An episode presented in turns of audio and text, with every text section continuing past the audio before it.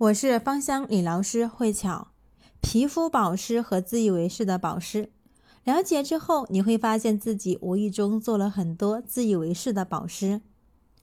正常情况下，皮肤具有自我保湿的能力，这一功能主要是由皮肤屏障完成的。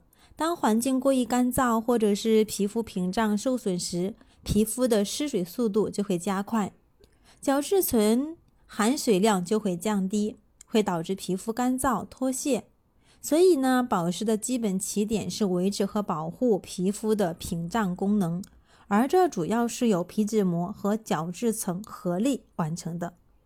皮脂膜呢，是由皮脂腺分泌的油脂在皮肤表面形成一层膜，起到一个封闭作用，形成呢皮肤屏障，减少水分的蒸发。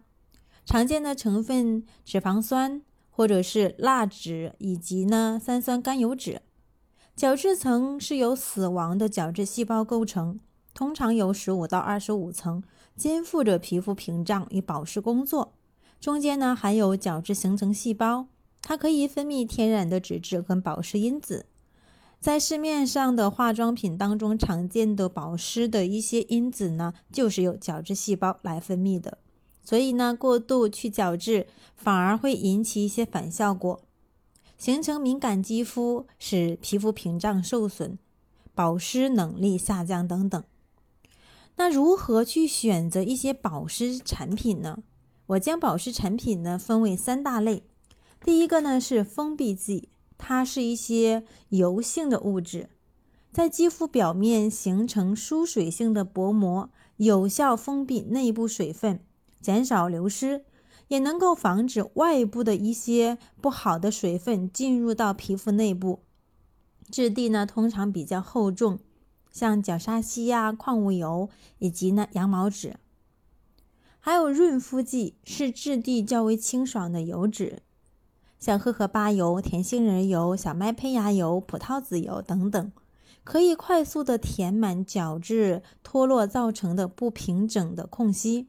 可以使肌肤平滑柔润。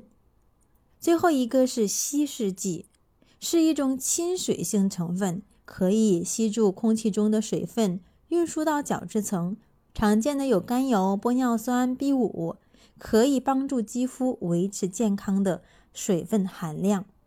我们在制作定制的手工护肤品的配方当中，会结合保湿剂、封闭剂以及那润肤剂。综合达到保湿的效果。如果说你感兴趣，我们有体验装免费来体验哦，可以加我的微信。关于更多的分享，下一期见。